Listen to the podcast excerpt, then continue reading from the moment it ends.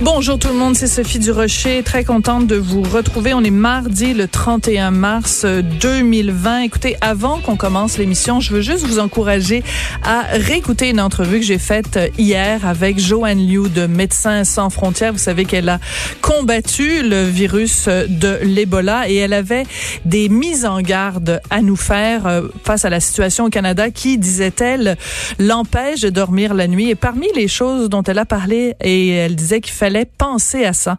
Il y a entre autres euh, la possibilité d'isoler, mais vraiment de façon euh, euh, très rigoureuse, d'isoler le personnel soignant de leur famille. Et elle disait, je sais que c'est pas une mesure qui est facile à envisager, mais elle dit c'est ce qu'on a fait nous dans le cas de l'Ebola. Le personnel soignant allait coucher à l'hôtel pour deux raisons. Premièrement, parce qu'on veut pas amener le virus à la maison auprès de ses proches, mais aussi parce qu'on veut pas que le personnel soignant soit contaminé par ses proches. Et à ce moment-là, euh, bon, ce qu'on le sait, hein, les statistiques sont claires. Il y a 20% du personnel soignant qui, dans ce genre de situation-là, peut euh, euh, tomber sur le champ de bataille. Donc, ce sont des questions qui sont pas faciles, qu'il faut qu'on se pose. On s'en va tout de suite rejoindre nos collègues de LCN.